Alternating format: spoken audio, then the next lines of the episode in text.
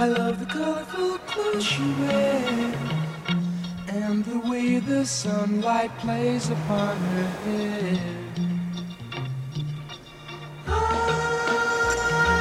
C'est l'été, la mer, la montagne, la campagne. On se détend, on écoute forcément les Beach Boys et on prend des repas en groupe. Au camping ou dans les maisons, autour d'un barbecue ou d'un apéro, on se réunit avec nos proches pour faire les courses, préparer la table et déguster une tranche de vie. Et ça se passe vraiment très bien la plupart du temps, ou un peu moins bien selon les contextes. D'abord parce qu'on n'a pas forcément les mêmes goûts, les mêmes envies, le même niveau de faim, et il y a la montée de ce qu'on appelle les alimentations particulières, les allergies, les intolérances ou les sensibilités aux aliments contenant du gluten ou du lactose, les préoccupations éthiques ou du respect de la nature, mais aussi faut pas se leurrer, les jugements et les critiques qui volent en escadron. Pour ma part, depuis que j'ai fait plus de 3000 heures d'études en nutrition, je n'ai jamais eu autant d'experts à ma table qui discutaient le bout de gras sur les bienfaits de tel ou tel aliment. Et ça, ça se vérifie aussi l'été. Alors pour en parler, je me suis dit que c'était adapté de partager la discussion avec une personne que j'apprécie beaucoup, qui s'appelle Laurence Aura. Elle est psychologue et diététicienne, je l'ai connue quand je rédigeais mes premiers papiers pour le magazine Psycho Enfant il y a une bonne dizaine d'années, et aujourd'hui elle est installée à Bordeaux, elle vient de publier un livre aux éditions Erol, et si vous trouviez enfin votre poids idéal, dans lequel elle libère les mangeuses et les mangeurs que nous sommes, en tordant le cou à quelques idées reçues, et en laissant la part du lion au plaisir de manger. Je m'appelle Charles Brumeau, je suis diététicien nutritionniste et vous écoutez Dans la poire, le podcast pour mieux manger.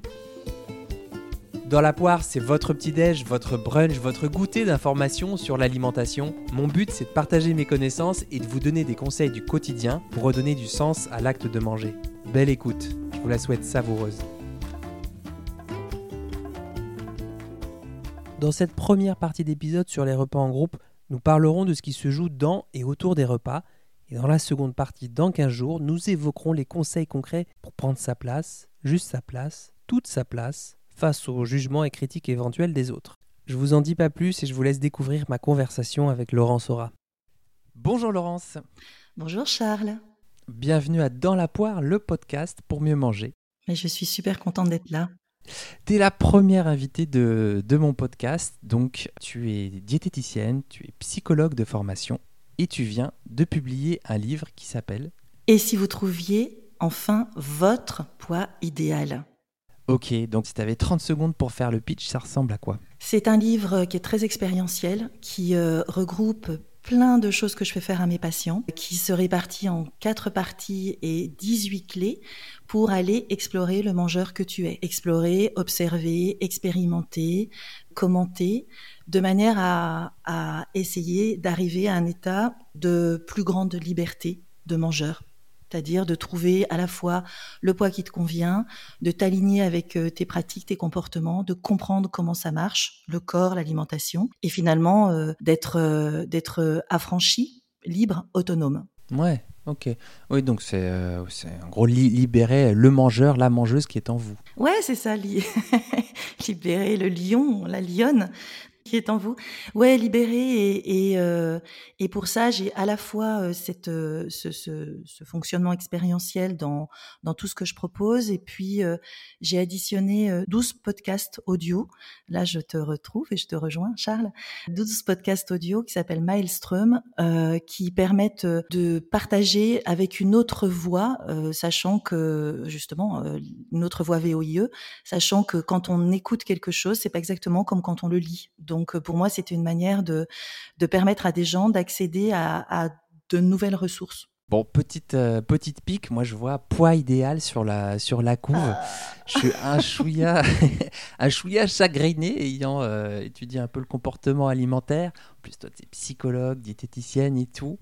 Là, pam, poids idéal, ça fait un peu genre le poids rêvé, poids des magazines. Euh, est-ce que tu peux m'en dire plus sur ce, sur ce titre accrocheur? Euh, Ouais, tu as raison. Alors, il faut vraiment le lire comme votre poids idéal.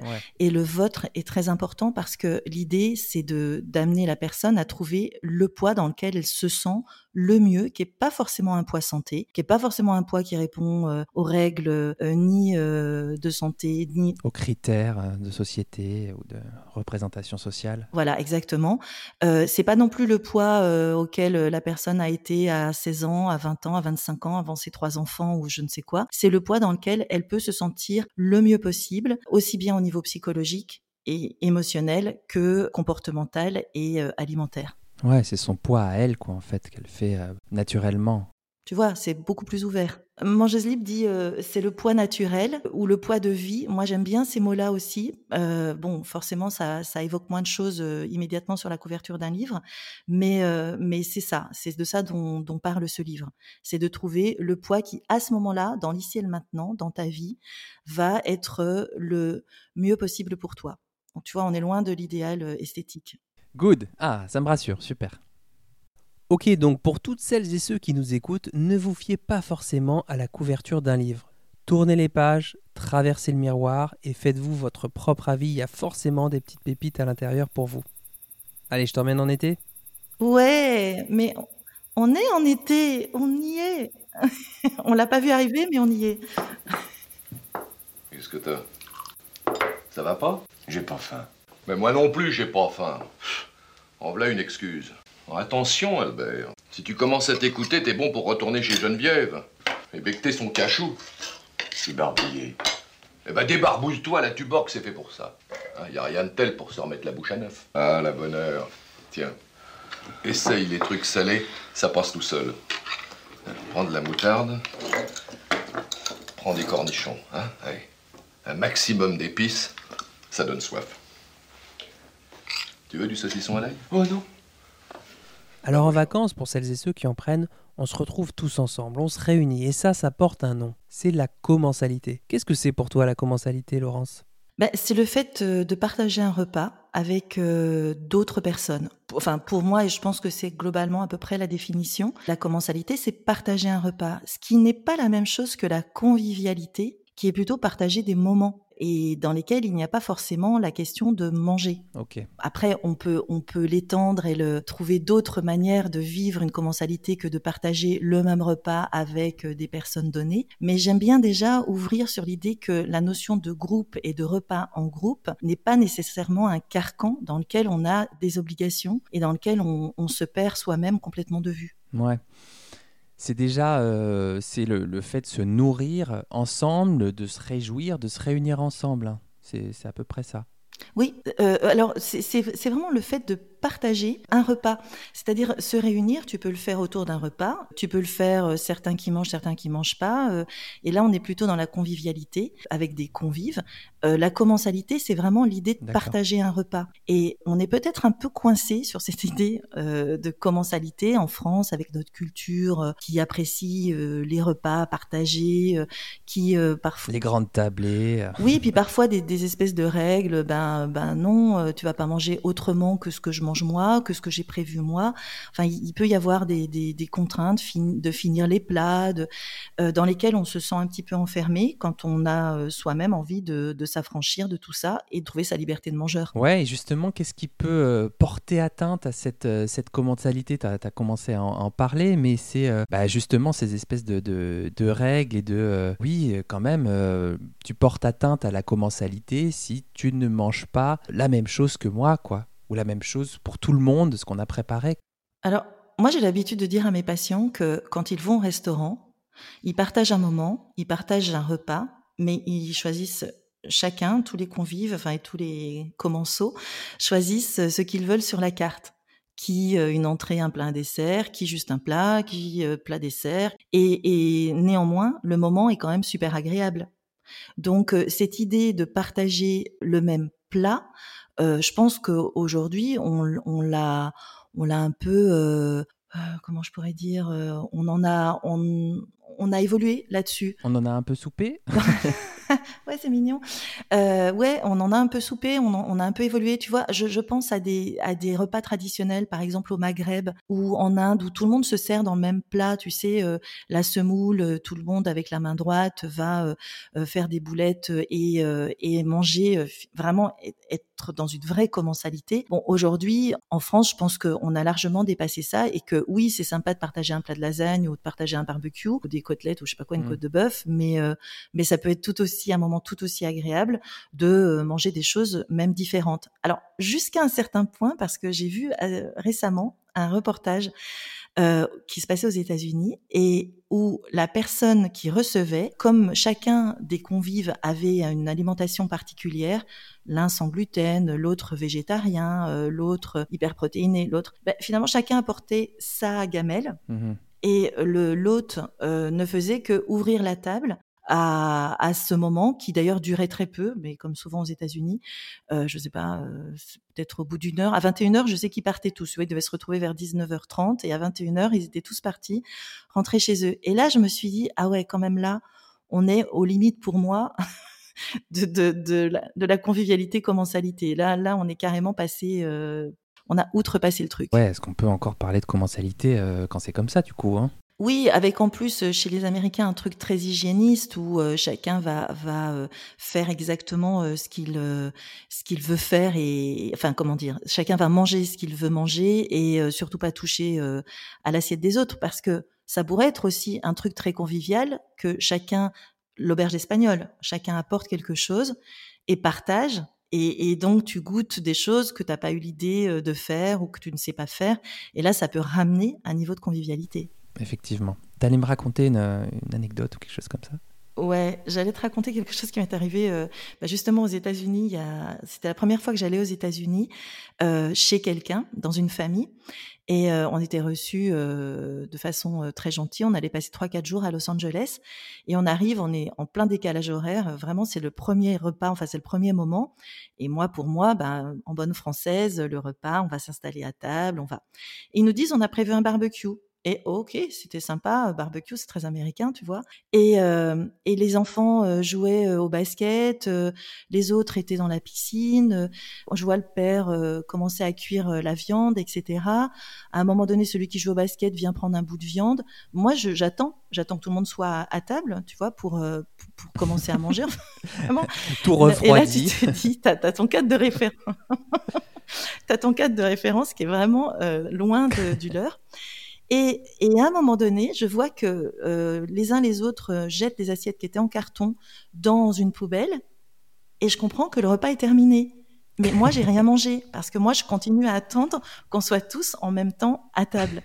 Et, et là, euh, j'ai saisi euh, l'immense di- différence, l'Atlantique. Moment de solitude. à la fois l'intense moment de solitude parce qu'au bout du compte j'avais rien mangé. Donc euh, j'ai fini par euh, par prendre je sais plus quoi une saucisse un bout de viande en disant ah ah mais mais ça y est là c'est en fait vous avez fini de manger? Ok bon bah et, et, et c'est drôle tu vois comme de manière euh, culturelle les choses peuvent se jouer de façon complètement différente avec d'autres règles du jeu. Et c'est peut-être ça la première chose c'est de comprendre et de s'adapter aux règles du jeu quand tu es en groupe pour euh, renouer avec notre sujet. Quand tu es en groupe, c'est de comprendre finalement ce qui anime, qui anime euh, la règle du jeu. Est-ce que c'est l'hôte? Est-ce que c'est chacun euh, s'empare de la règle du jeu? Est-ce qu'on fait euh, des repas et chacun va, va faire un repas, par exemple, et, de cette manière, ben, on va goûter à plein de trucs différents. Est-ce qu'on s'adapte au plus petit dénominateur commun? Ben, Comme tout le monde aime les pâtes, on va faire que des pâtes. Tu vois, c'est intéressant de poser quand on est en groupe, d'essayer de, d'essayer déjà de comprendre qui et comment le groupe est animé. Oui, et puis on a depuis quelques années un renversement des règles d'accueil et d'hospitalité. Avant, c'était celui ou celle qui était reçu qui devait faire honneur au repas qu'on lui offrait. Aujourd'hui, c'est euh, celui ou celle qui euh, reçoit, qui doit se plier un peu aux demandes de son invité avec euh, ben, tout ce qui est allergie, éventuellement intolérance ou sensibilité particulière et tout, alimentation particulière. Ça, quand même, il y a eu, un, vrai changement, un basculement, je trouve. C'est vrai que moi j'observe ça aussi dans ma vie personnelle de mangeuse. Comment on se gratouille le, le cerveau en se disant euh, si on reçoit des amis, euh, qu'est-ce qu'on va faire, euh, qu'est-ce que la personne aime, est-ce qu'elle n'a pas de dégoût particulier. Euh, souvent euh, on écrit avant, on envoie un SMS. Est-ce que vous mangez tous de ça Est-ce que y a quelqu'un qui mange pas ci Et ça complique un petit peu la donne pour celui qui reçoit. Ça la complique et en même temps ça l'enrichit. Hein. Euh, il faut aller sur des terrains qu'on connaît pas forcément, du style, euh, ben moi je mange pas de viande. Après, je trouve que quand il y a trop de sang, sang, sang autour de, la table, ça devient un casse-tête. Et, et en tout cas, à titre personnel, pour moi, c'est plus un On se demande ce qu'on va manger Ouais. avec. Oui, c'est ça. On se demande ce qu'on va manger avec, et puis euh, finalement, euh, on n'a pas l'occasion d'utiliser. Tu sais, il y a des recettes qu'on aime faire, il y a des recettes qu'on aime faire découvrir, et tu as l'impression qu'on t'enlève un petit peu des plumes. euh, Alors non, celle-là, non, ça, ça va pas être possible. Ça, euh, ah ben non, mais il y a machin qui Mm. mange pas ça. Ça, c'est des graisses cuites, donc ça, c'est compliqué. Ah, ouais, non, mais, euh, au sauce et Et telle et telle céréale et tout ça. Et en même temps, c'est aussi un respect de l'autre dans, dans sa liberté de mangeur. Euh, c'est pas moi qui vais te dire le contraire euh, quand je te dis que euh, mon but dans ce livre, c'est de rendre les mangeurs libres. C'est aussi respecter leur liberté. Donc, euh, tu vois, il y a une espèce de, de, de négociation à trouver entre ce que l'autre veut bien faire et euh, toi, le chemin que tu parcours pour aller à la rencontre de l'autre. Ouais, je pense qu'effectivement, chacun fait des petits pas euh, d'humanité vers l'autre, quoi. Mais encore faut-il que, que les, les, les deux fassent aussi des petits pas. Je pense à, à quelques repas de famille où le fait de ne pas manger tel ou tel mets, que ce soit en période de fête, à l'été très chargée, très forte, et aussi les, les- émotions et, et tout ce qui se joue euh, autour de l'assiette dans, dans, dans la famille, le récit familial. Ben, euh, par exemple, que ce soit mon oncle ou ma tante, ou voilà, tu, bah, tu manges pas. Il y avait le plat principal sur la table avec la grosse cocotte en fonte. Puis chacun, on fait le tour des assiettes et tout. Et puis bon, il n'y a pas trop à, enfin, y a pas trop à discuter. Il n'y a pas eu de, de, de SMS ou de, de groupe WhatsApp avant pour discuter. Genre, alors tu manges quoi Tu manges quoi Tu manges quoi? Non, là c'était bon. Bah, j'ai prévu ça. Voilà. Et là, du coup, on se retrouve euh, face à l'assiette et se dit bah ouais, mais moi en fait, ça- je peux pas, je peux plus manger ça. Enfin, je, je- euh, c'est une émotion négative, quoi. J'ai une émotion euh, négative en plein repas et je, je, je, je, je peux pas. Alors, je sais pas si c'est une fracture générationnelle, hein, peut-être aussi, mais euh, bah, c'est pas, c'est pas très bien pris. Hein. Pour l'exemple de mon oncle ou de ma tante et tout, il y a un, un moment de, euh, voilà, ils sont interloqués et disent bah, tu fais quoi Enfin, Débrouillez-vous. voilà. Et là, pff, grand moment de solitude.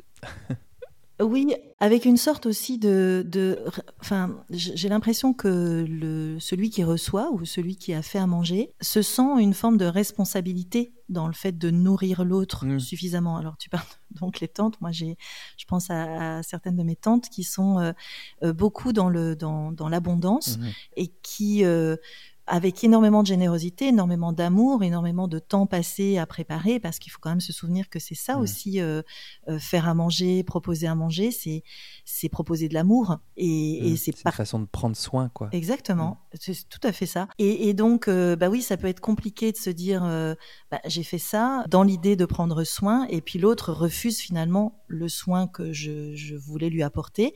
Alors peut-être euh, par méconnaissance hein, de la façon dont évoluent euh, les, les pratiques alimentaires de chacun, et puis par méconnaissance tout court de comment la personne euh, en soi a évolué. Puis après, si tu reçois 20 personnes ou c'était 15 personnes à table, Mhm. il y a un moment où ça devient très compliqué, ou alors tu fais un buffet, tu vois, et Ouais. tu as trois entrées, trois plats, et, et- et chacun va se servir ce qu'il veut bien manger. Mais, mais c'est vrai que c'est une adaptation, je pense, euh, générationnelle. Eh oui. On, on a vraiment beaucoup bougé là-dessus sur les dix dernières années. Rappelons-nous quand même qu'il y a dix ans, euh, on parlait pas du sans gluten ou que pour les malades cœliaques, Mhm. que tu trouvais quasiment pas de produits qui soient euh, sans gluten.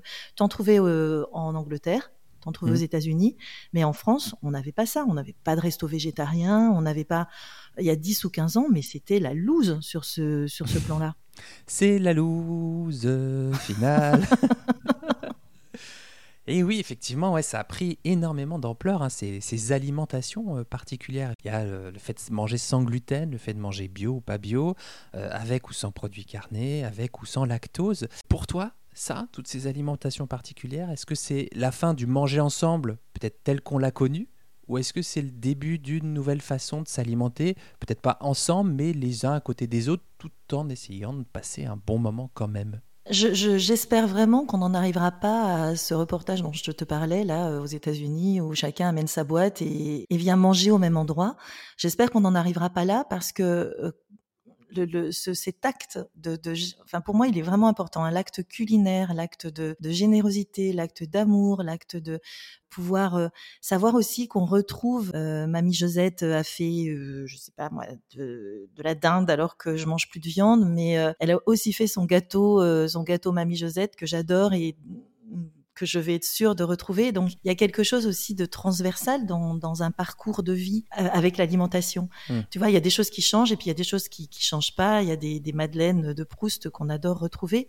Donc, euh, je, je pense que les Français sont tellement ancrés dans la commensalité et la convivialité et l'importance du repas qui scande les événements majeurs de la vie que je pense pas qu'on en arrivera à, à ça.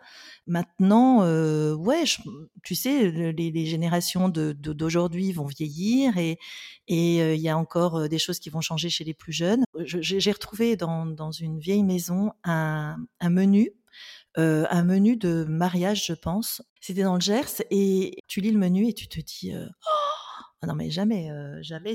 Ce n'est plus possible aujourd'hui. Même un mariage, t'as pas euh, quatre entrées, euh, un poisson, une viande. Où sont les poulards? J'ai faim. Où sont les fèvres, les pâtés de serre Qu'on ripaille à plein ventre. c'est ça, tu vois.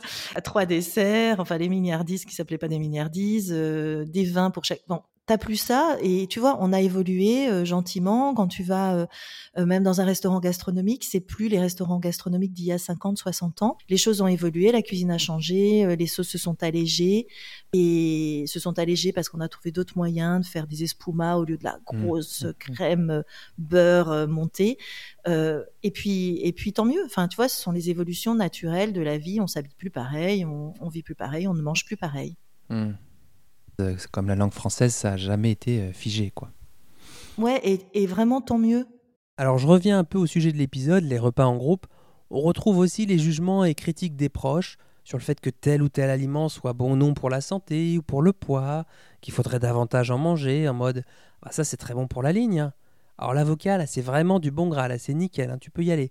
Oh bah ça c'est bon pour ce que t'as. Hein. Arrête de les assommer avec toutes ces questions, tu vois bien que ça les fatigue. Est-ce que ça, ce type de remarque, ça revient davantage l'été plus qu'une autre saison? Hmm. Honnêtement, je pense pas. Mais euh, il y a cette, euh, ce, cette situation particulière, et je pense particulièrement cette année où moi je vois la plupart de mes patients qui partent euh, ou en famille ou en France, en effet, qui louent une maison, qui vont retrouver des amis parce qu'on est un peu coincé pour les grands voyages et les, les, vacances un petit peu différentes, mais et plus exotiques. Mais donc je pense que cette année ça va être particulièrement un sujet. en plus, il y a eu le confinement avec beaucoup beaucoup d'actes culinaires, beaucoup beaucoup de, de, de tentatives, etc. Et puis c'est cette histoire des, deux kilos et demi pris euh, euh, pendant le confinement. Donc, euh, mais globalement, si tu regardes bien, cacher ce poids que je ne saurais oh, voir. Franchement, se sortir du confinement avec juste deux kilos et demi, la belle affaire. Ouais. bon, même si 2 kg et demi peut être une, souffrance pour certaines personnes, mais je pense que les médias ont, beaucoup envenimé la chose. Bref, donc je crois que vraiment l'alimentation est un sujet en tout cas pour les Français, c'est ce que les étrangers nous disent, c'est que euh, c'est incroyable quoi. On mange, on parle de manger, on parle de ce qu'on va manger au repas suivant, de la qualité de ce qu'on mange, de la dernière émission qu'on a regardée euh, sur euh, tel type d'aliment, de ce qu'on a appris dans la semaine de Suzette, notre journal favori. D'ailleurs, je ne sais pas si ça t'arrive, toi, Charles, mais moi, ça m'arrive, à table ou, pas à table d'ailleurs, d'avoir des gens qui viennent me dire Tu sais ce que j'ai appris? Eh bien, j'ai appris qu'il y avait plein d'oméga 3 dans le saumon. ah ouais, non, je le savais pas. C'est un peu mon métier de savoir ce qu'il y a dans les aliments, mais ça, euh, je le savais pas. Enfin, c'est rigolo parce que euh, on se nourrit aussi beaucoup de faits nutritionnels, euh, juste ou faux d'ailleurs, de croyances, et, et c'est un moment où tout ça s'échange beaucoup. Ouais. Et je pense que la, le, le, fait d'avoir plus de temps l'été, d'avoir euh, d'être plus tranquille, ben ça laisse euh, sûrement euh, remonter toutes ces croyances-là, toutes ces représentations qu'on a de l'alimentation. Peut-être que l'été, on a un peu plus de temps pour cuisiner, pour être à l'écoute de ses sensations alimentaires, de ses envies, se ressourcer, se recentrer sur soi? Ben alors, je, je pense que euh, cette question de, de, de, se recentrer sur soi et finalement de réguler la manière dont on va manger en commençant par se poser ces questions de euh, j'en suis où moi, je me sens comment, est-ce que j'ai faim pour prendre ce petit déj, est-ce que parce que tout le monde prend un petit déj, je suis obligée de le prendre alors que j'ai absolument pas faim parce que je suis encore en train de digérer ce que j'ai mangé hier soir. Je crois que ça c'est une très bonne manière d'être dans le groupe tout en s'en affranchissant en s'autonomisant et en, remettant en valeur sa liberté de mangeur. Hum, hum, hum. Qu'est-ce que je suis là maintenant? Comment je me sens? Qu'est-ce qui m'anime? Est-ce que j'ai faim? Est-ce que j'ai plus faim? Est-ce que j'ai encore faim? Est-ce que j'ai envie de manger? Est-ce que ce que j'ai envie de manger maintenant alors que j'ai pas faim, je peux pas le manger un peu plus tard en ayant en plus faim, en ayant toujours envie de manger, mais en plus faim? Euh, Est-ce que je peux pas me désolidariser des groupes, être là, présente au moment de convivialité, mais pas dans un statut de mangeur, pas dans une posture de mangeuse, ou bien euh, est-ce que je peux pas juste manger euh, là les légumes ou les tomates ou, ou, la salade de tomates qui était prévue et puis pas le plat parce que de toute façon quand on est 15 c'est aussi noyer le comportement de chacun et, et, donc de pouvoir vraiment vivre les choses de la façon la plus euh, autonome possible. Je pense que c'est possible. Je vois que je vois qu'en tant que thérapeute, tu as déjà basculé dans la partie agir du podcast. Pardon. On va y aller franco. Ah mais t'excuses pas, c'est super chouette. Je pense qu'on a à cœur de transmettre le plus de conseils concrets aux personnes qui nous écoutent, mais on va quand même garder le meilleur pour la fin. Voilà, c'est la fin de la première partie de cet épisode. On avait besoin de défricher un peu le sujet pour décrypter ce qui pouvait se jouer autour des repas en groupe. Dans le prochain épisode, vous retrouverez plein de conseils pratiques pour mieux faire face aux éventuels jugements et critiques des autres. D'ici là, respirez tranquillement, détendez-vous, ça va bien se passer et continuez votre lancée sur cet été infini.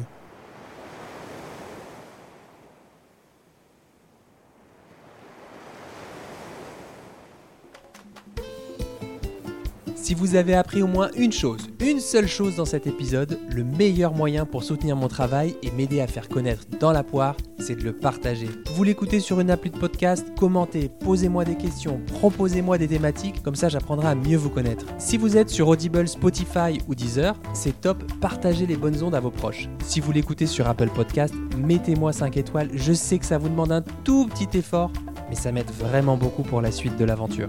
D'ici là, restons en contact sur le blog charlesbrumeau.com, sur Instagram à charlesbrumeau, où vous trouverez un lien pour me rejoindre pour une consultation en visio. Merci de votre écoute, de votre attention, de votre temps. Mettez-les au service de votre alimentation.